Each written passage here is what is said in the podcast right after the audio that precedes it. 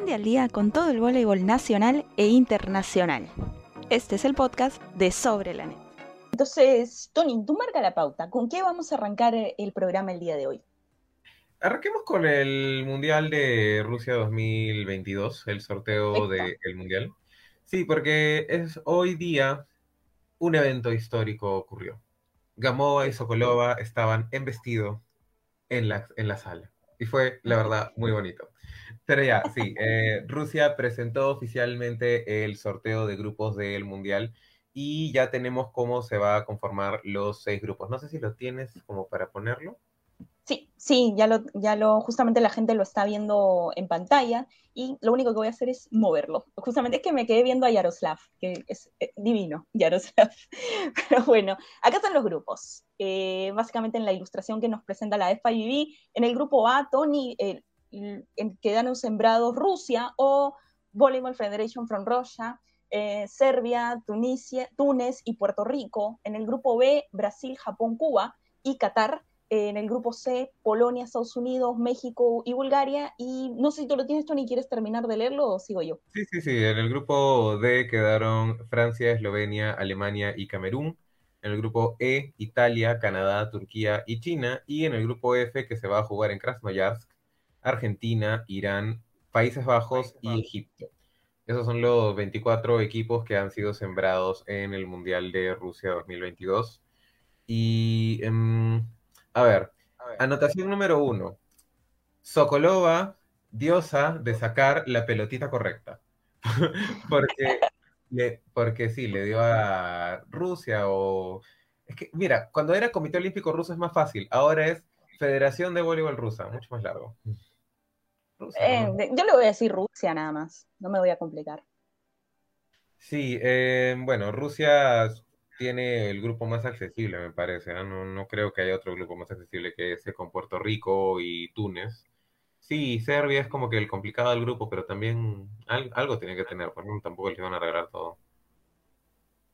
Mira, yo creo que la verdad los grupos están bastante parejos, Tony. Eh, eh, por ahí el grupo D podría ser con Francia, Eslovenia y Alemania, uno de los grupos que podría dar más pelea. El grupo F también eh, me parece bastante interesante con Argentina, Irán y Nimirland.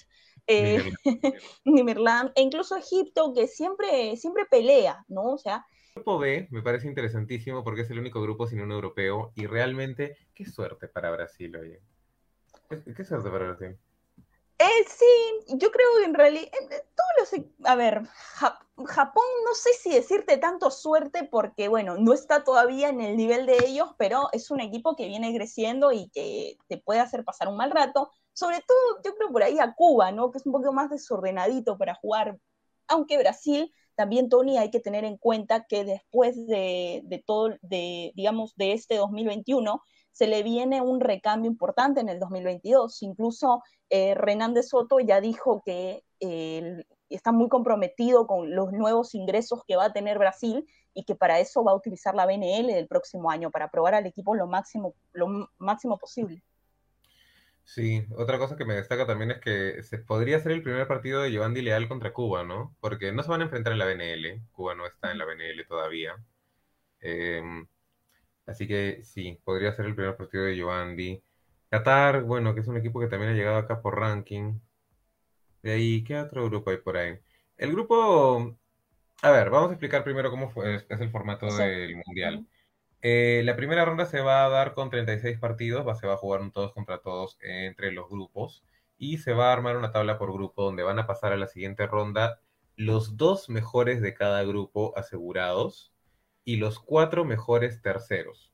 Es decir, ocho grupos, ocho grupos, ocho equipos van a quedar eliminados. Los seis que queden debajo de la tabla y los dos peores terceros se van a ir del Mundial solamente con tres partidos. Lo cual me parece fuerte, pero bueno. Eh, de ahí, los 16 equipos que sobrevivan van a ser reordenados en grupos, en cuatro grupos de cuatro para la segunda fase. No sé si tienes el, la imagen de eso. Sí, justamente la gente lo, va a ver en ese momento. Ahí está eh, la fase 2 que se va a jugar en cuatro ciudades, todavía por sortear, o bueno, ya dirá la organización cómo lo va a poner. en el grupo G eh, van a ser grupo G, grupo H, grupo I y grupo J. En el grupo G va a estar el A1, B2, C2 y el cuarto mejor tercero. En el grupo H va a estar B1, A2, D2 y tercer mejor tercero. En el grupo I, C1, F1, E2 y el segundo mejor tercero. Y en el grupo J, D1, E1, F2 y primer mejor tercero. Yo sé que en este momento no le estamos viendo el potencial dramático a esto, pero yo creo que esta conformación rara de grupos va a hacer que para el segundo día de competencia ya todos estemos así comiéndonos las uñas por saber quién se va a dónde. Porque nos conozco, así, y ustedes, comunidad sobre la net. ¿No estuvimos nosotros acaso refrescando el botón este del ranking todos los días para saber quién se iba con quién?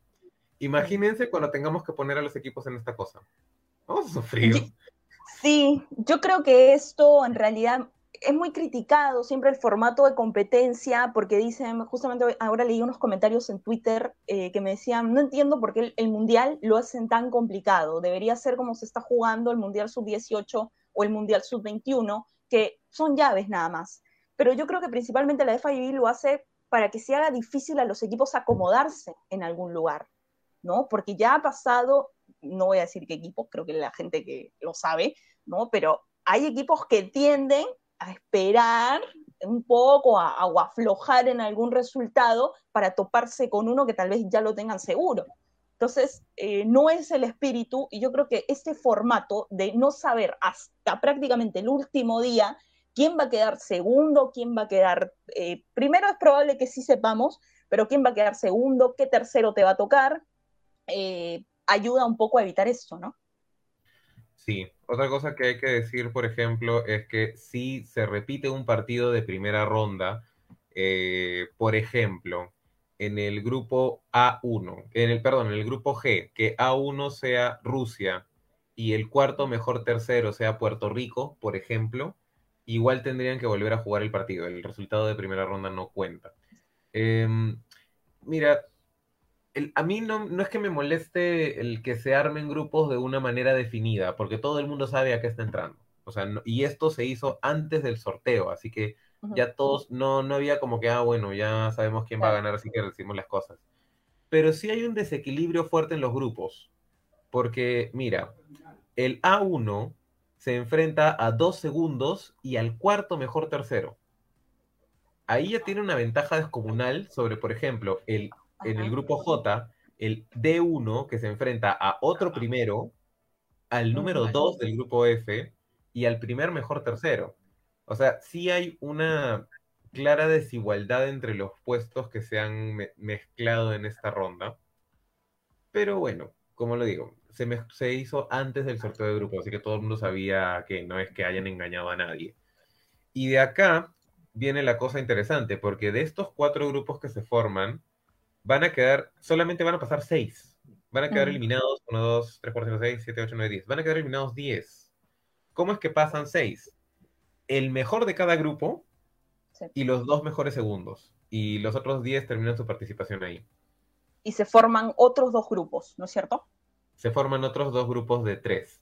Y, este, y esta nueva conformación de otros dos grupos de 3 ya es completamente por sorteo con la única regla que los dos que quedan como segundos no pueden caer en el mismo grupo. De ahí, bueno, ya, ese grupo de tres juega todos contra todos, luego semifinales y final. En total, el que quede campeón, bueno, ya, los que lleguen a semifinales van a jugar un total de 10 partidos. Uno menos que en la Copa Mundo, pero muchísimo más mezclado que la Copa Mundo, que es algo que creo que está buscando de todas maneras la Federación Internacional de Voleibol, que se mezclen los equipos.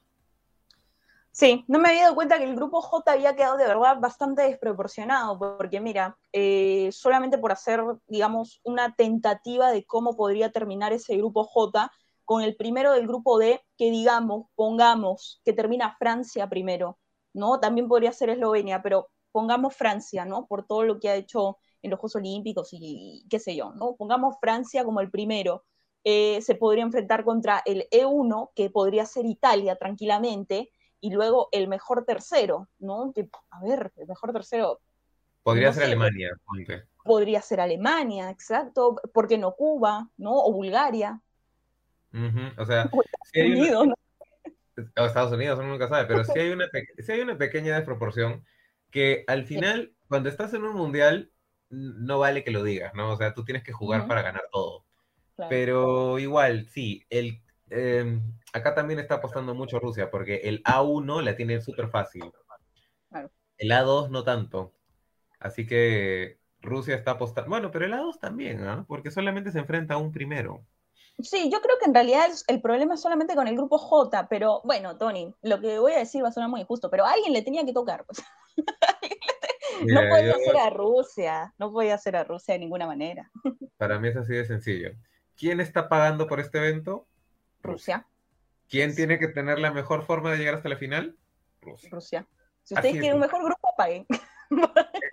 Organícenlo. A ver, voy a leer algunos, voy a leer algunos de los comentarios que han caído por acá.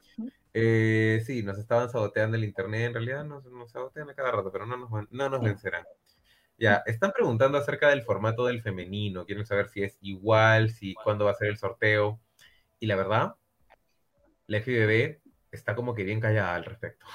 Sí, yo creo que Polonia es el que está demorando en el femenino, porque Holanda ya dijo las ciudades, presentó, salió Manon Flyer haciendo entrevistas, o sea, está bastante bueno lo que hasta el momento ha mostrado eh, Países Bajos, pero Polonia no ha dicho nada al respecto, o sea, no ha dicho ni qué ciudades ni nada, y me parece que son ellos los que están haciendo un poco, tal vez lento esto, ¿no? Así que apuren, pues, ¿no? O sea, ¿qué pasa? ¿Qué pasa, Linga? sí, o sea, acá hay un tema también de que tienes que coordinar cómo es que, así como Rusia tiene una, tiene una ruta fácil en este, en este mundial, tienes que coordinar que dos equipos también tengan una ruta fácil. Y me parece que ahí es donde está cayendo el problema con Polonia, porque Polonia debería poder...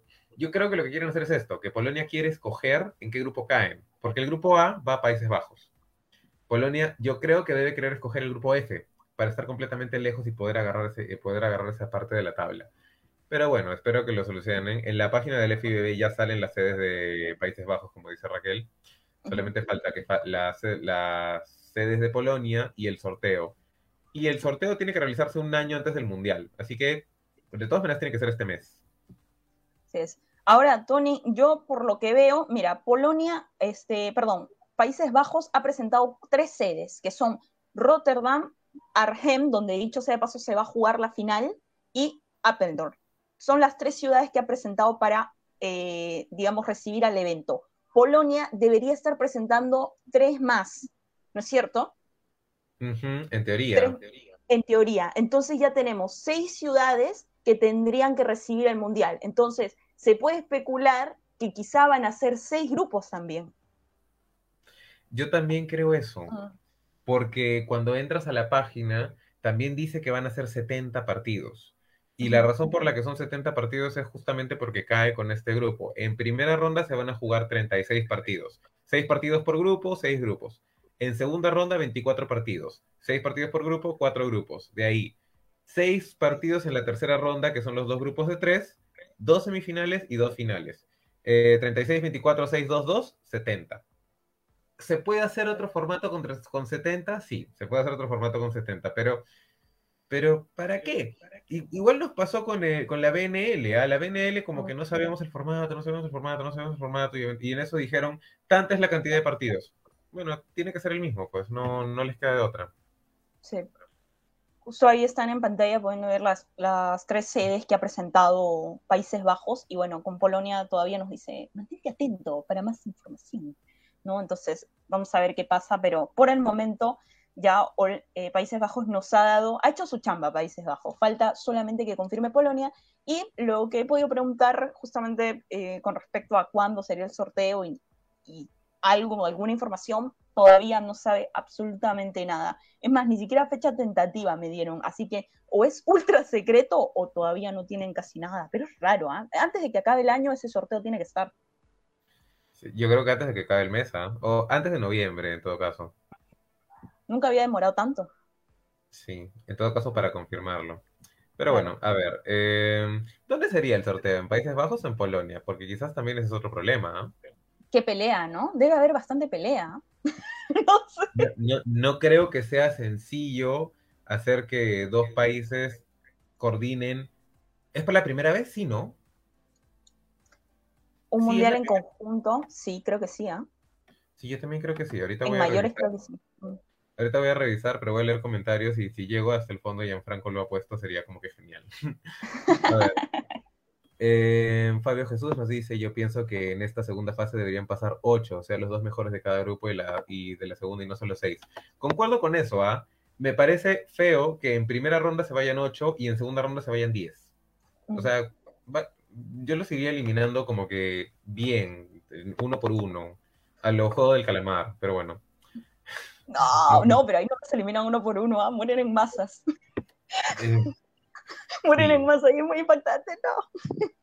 Pero mueren en masas como que proporcional, ¿eh? o sea, mueren, mueren primero una cantidad, luego otra cantidad, luego otra cantidad, luego cuando llegan a la prueba de tal, sin spoiler, como que estás llorando por uno, ya.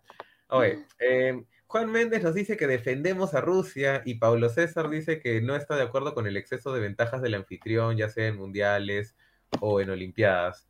¿Sabes qué? Yo tampoco estoy muy de acuerdo con el exceso de con el exceso de ventajas, pero pero si no nadie lo hace, pues. Yo creo que, a ver, digamos, ha sido suerte, o sea, en ese grupo también tranquilamente pudo haber tocado, no sé, Eslovenia pudo haber estado en ese grupo, o sea, digamos, se formó bien, pero también ha, coincidido con que en los otros grupos, digamos, los potenciales rivales no serían tan fuertes para Rusia. Yo voy a creer que ha sido netamente una casualidad. Mira, se aseguraron en, el, sorteo de que todos abrieran la pelotita. Acá no hay nada, acá no hay nada. Esta es la de esto. Así que si había, si había maña, estaba tan bien hecha que voy a citar a mi profesora de segundo grado de primaria si, no, si yo la veo, pero está bien hecha, no les voy a decir nada. decía, de verdad, nos preparó para la vida, en, verdad. Pero ya, sí, o sea, acá en Perú, que nosotros hemos organizado mil eventos, em, sabemos que el anfitrión tiene ventajas amplias, es normal. Es normal que esté en el grupo A, es normal que pueda escoger el orden de sus partidos, que es algo muy importante y Colombia nos lo, nos lo enseñó. Eh, eh, son ventajas normales que tienes que dar al anfitrión porque están invirtiendo, pues, y el anfitrión necesita recuperar su inversión. ¿Cómo recupera su inversión? En taquilla. ¿Cómo tienes taquilla? Que tu equipo siga jugando. Por eso es que normalmente al anfitrión se le hace todo como para que tenga un grupo más sencillo. Eh, este ha sido sorteo. El la segunda fase, bueno, ya pues eso es un tema de que se hacía por el Mundial.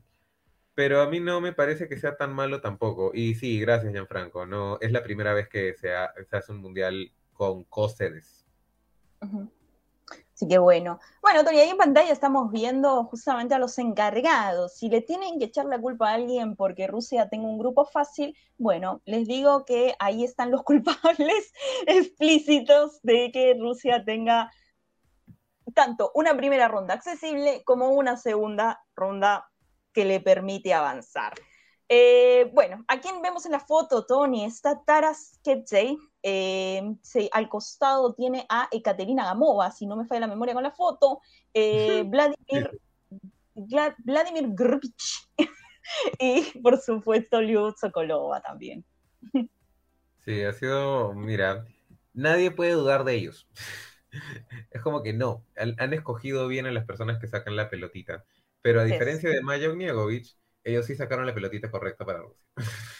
Sokolova es una persona honesta, transparente, así que cualquiera que diga lo contrario eh, está vetado. Del mundo, no solo de este programa. Sí, bueno. Em, ha sido, a mí, no sé qué hayas pensado tú de la ceremonia, pero a mí me encantó. Desde la, el primer, la primera cosa que armaron con el juego de luces, o sea, se ve a un alto nivel de, de producción Metieron la gimnasia rusa, que es algo que yo personalmente asocio con Rusia, así que me gustó. Y también me gusta de que Rusia, a pesar de la sanción que tienen y que no van a poder jugar como Rusia, van a jugar como BFR, bueno, igual por ser el anfitrión va a salir Rusia en todos lados. Así es. No, y además que eh, va a pasar lo de los Juegos Olímpicos, que nadie decía Comité Olímpico Ruso. O sea, todos decíamos Rusia. ¿Quién decía? Yo he leído notas internacionales todavía que decían el equipo ruso de gimnasia, ¿no? o sea, era como imposible decir Comité Olímpico Ruso. Lo dirían una vez, pero después era Rusia y, todo el mundo lo sabía. Sí había el bajón de no poder escuchar el himno y todo eso, que, seguramente para los deportistas no era nada agradable, pero bueno, alguna canción divertida encontrarán que, que los represente bien. Sí, mira, acá Franco nos está poniendo, Maya es la antítesis de Sokolova. Por supuesto, o sea, Maya, Maya necesita ir a clases con Sokolova, además divina, Sokolova, lindo vestido, Gamova también, la verdad es que bastante bien, pero Sokolova siempre más, más Sokolova, ¿no? Sí, acá también están, están, miren, los comentarios están recordando los comentarios ácidos que hizo Gamova acerca de Perú. Y debe ser de esa vez que dijo que Perú no debía jugar el Grand Prix. No, pero no, lo, no dijo Perú. O sea, dijo que había equipos como Perú que no debían jugar el Grand Prix porque le quitaban nivel al torneo. Y la FIB le dio la razón. Díganme si no. Díganme si no. Era cierto. O sea, mira, la primera razón que le dieron fue cuando dividieron los grupos en el Grand Prix. Para que ya Rusia no tuviera que enfrentarse a Perú. Y realmente, ya, si queremos verlo por el lado negativo de que Gamova habló mal de los equipos chiquitos, mírenlo por ahí. Pero en realidad lo que hizo fue darle a los equipos chiquitos, la FBB, lógicamente, una posibilidad de pelear. Porque al estar en un grupo 2, contra equipos a los que puedes ganar, puedes tener desarrollo de partidos. En el grupo 2, Perú jugaba con Bélgica y ganaba un set. Perú jugaba con Puerto Rico, ganaba, con Colombia ganaba, con Kazajistán. En el grupo A, Perú se enfrentaba a todos y perdía 3-0. O sea, algo, de verdad, algo de verdad era. Ah, te quitaba ritmo jugar con Perú, ¿no? Aunque en la Copa del Mundo del 2015 Perú como que te metía en ritmo, pero era porque estábamos recibiendo en un nivel espectacular también. Sí, no, no, hemos tenido buenos torneos, pero particularmente esos los jugamos muy mal y fue justamente los que los que nos tocó con Rusia y, y, bueno, ellos no, la verdad es que muchos lo tomaron a mal, pero para ellos es normal decir cuando algo no les parece es normal decir no, o sea, ¿quieres ir a comprar? No, ¿me invitas? No, entonces, y nadie se resiente. ¿Te puedo llamar más tarde? No, no me llames, me llámame mañana. Y nadie se siente mal por eso, pero acá somos un poco más sensibles, más susceptibles, entonces nos sentimos mal. Sí, mira, acá Fabio Jesús pone una pregunta muy interesante. ¿Está listo Perú para hacer un mundial? No. Con la justa se puede organizar el sub-18, eh, qué vergüenza, güey. A ver, el tema con Perú haciendo mundiales era que no hace mucho, hace cinco años nomás, todavía Perú tenía un poco de poder en la FIBB. Y no me refiero a poder de, poder de decisión, sino que Perú tenía la capacidad de decirle al FIBB, tengo plata, dame el mundial, yo lo hago. Y la FIBB decía, sí. Ahora no, ahora Perú no tiene plata, no tiene la capacidad para hacer un mundial de esta, de este, de esta categoría porque... no tiene la infraestructura para hacerlo. No tiene la infraestructura para hacerlo, porque mira todo lo que tenemos que pensar. La infraestructura hotelera de cinco estrellas, porque para el mundial sí te piden cinco estrellas. ¿De dónde vas a sacar infraestructura de cinco estrellas para cuántas personas? Son 24 equipos con 20 cada una, si no me falta, eh, si no me falla la memoria son 480 personas. 480 personas más los veedores del FB. ¿Dónde vas a poner 500 personas en salas, en salas eh, de, de, hoteles de 5 estrellas si para la cumbre de presidentes que hubo hace menos de 4 años no había 41? No había 41 camas 5 estrellas para los presidentes, ¿dónde vamos a meter 480? Ahí, ahí comienza el problema número uno. Después, están diciendo, se puede hacer una, una, una conjunta con Brasil o con Argentina o con los dos sigue siendo el mismo problema, la infraestructura, y que acá a Perú hay que traer muchas cosas para poder organizar un mundial. Hay que traer el challenge, hay que traer, no sé, un montón de cosas que, hay que traer en el voleibol moderno, que la verdad, si, Perú tuviera plata, te diría que sí, pero no tenemos ni para pagarle a las jugadoras. Sí, no, y además que, a ver, yo creo personalmente que en Europa es más fácil hacer eventos en conjunto, porque de verdad no están tan lejos en viaje. ¿No? O sea, te tomas un avión, en dos horas máximo estás ahí. Pero acá, a ver, haz un evento Lima-Río Janeiro. o sea, ¿cuánto demora un vuelo hasta allá? Debe ser como seis horas, ¿no? Eh, la verdad no sé, pero igual la FIBB tiene una regulación. Cualquier transporte interno entre perdón, interno, entre comillas, que tiene que haber dentro del mundial, y esto incluye los, los que se juegan en dos países diferentes, no puede durar más de seis horas. Y cualquier bus interno que se tome no debe durar más de cuatro horas. Por eso es que, por eso es que la gente reclama, por eso es que todos reclamaban cuando se hacía la Copa Panamericana en Cañete. Porque iba en contra de las regulaciones del FIBB. Pero bueno, teníamos un padrino que nos ayudaba. Bueno, Tony, eso fue un poco el resumen de lo que pasó hoy día en el, en el, en el sorteo del Mundial, ¿no? Eh, ya están definidos los grupos, vamos a estar a la expectativa de lo que pueda pasar pronto con, noticias del femenino. No nos vamos, muchas gracias a todos. Eh, con nosotros será hasta el lunes a las 6 de la tarde por este mismo canal. Gracias por escuchar hasta aquí. Recuerda que para tener más información puedes visitar www.sobrelanet.com y seguirnos en todas nuestras redes sociales como arroba sobrelanet.